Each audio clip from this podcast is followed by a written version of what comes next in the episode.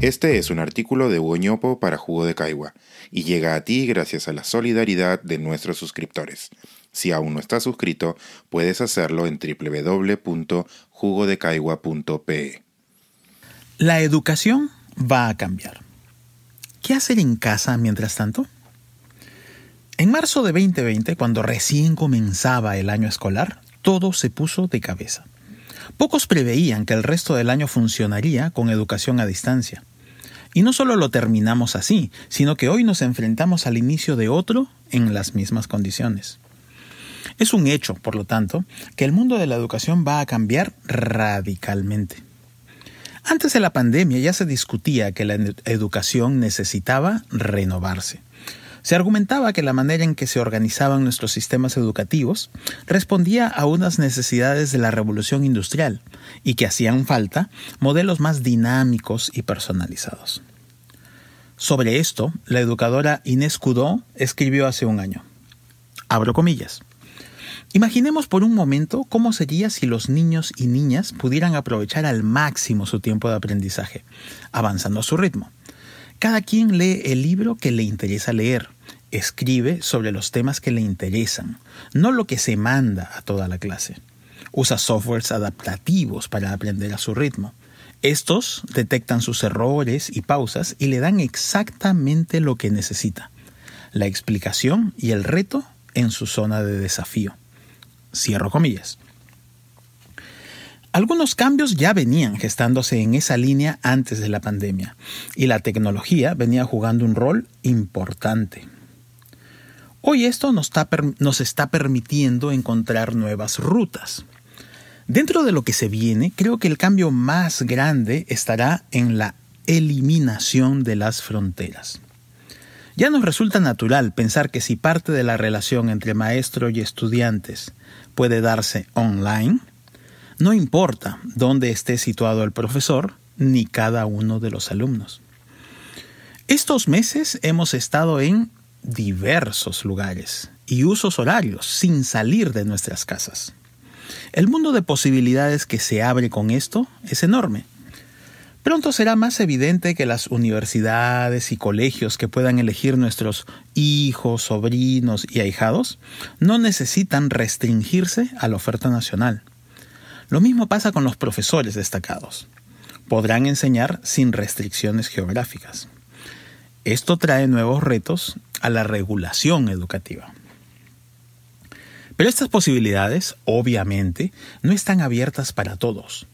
Algunos hogares están más aptos que otros para aprovechar las oportunidades de la nueva normalidad. Para algunos, lamentablemente, han pasado dos veranos y todo el tiempo en el medio sin procesos educativos. ¿Recuerdan ustedes cómo se sentían en la vuelta a clases después de un verano? El uniforme incomodaba, costaba concentrarse y algo tan sencillo como tomar el lapicero y apuntar en un cuaderno se hacía difícil. Este es un fenómeno bien estudiado que se llama efecto de verano. Después de las vacaciones, las habilidades para el estudio se deterioran. Este efecto es más marcado en los hogares menos favorecidos, donde hay menos lecturas, conversación o modelos a seguir.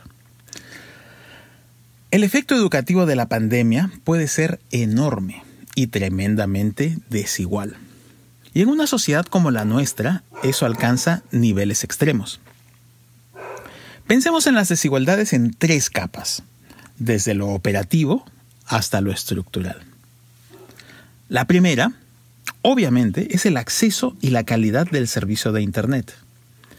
En la última década hemos mejorado mucho, pero las diferencias entre el decil más rico y el más pobre del país aún son enormes. Es más, entre los estudiantes, el acceso se daba en gran medida en sus centros de estudio. Hoy que eso ya no es posible, las desigualdades aumentaron. La segunda capa debería ser una aberración, pero por alguna extraña razón se ha normalizado a lo largo de décadas, y no solo en nuestro país. La posibilidad de educarse depende de la billetera de los hogares. Es irónico que si la educación es la herramienta por excelencia para la igualdad de oportunidades, su acceso dependa de las oportunidades que previamente ya se ganaron los hogares. Algo enorme necesita cambiar aquí, pero en la medida que la globalización se acelera, la solución es menos obvia. La tercera está en nuestros hogares.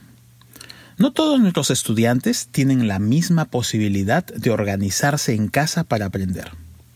Esto ya era una realidad antes de la pandemia, pero se ha agudizado con los golpes emocionales y económicos que hemos recibido.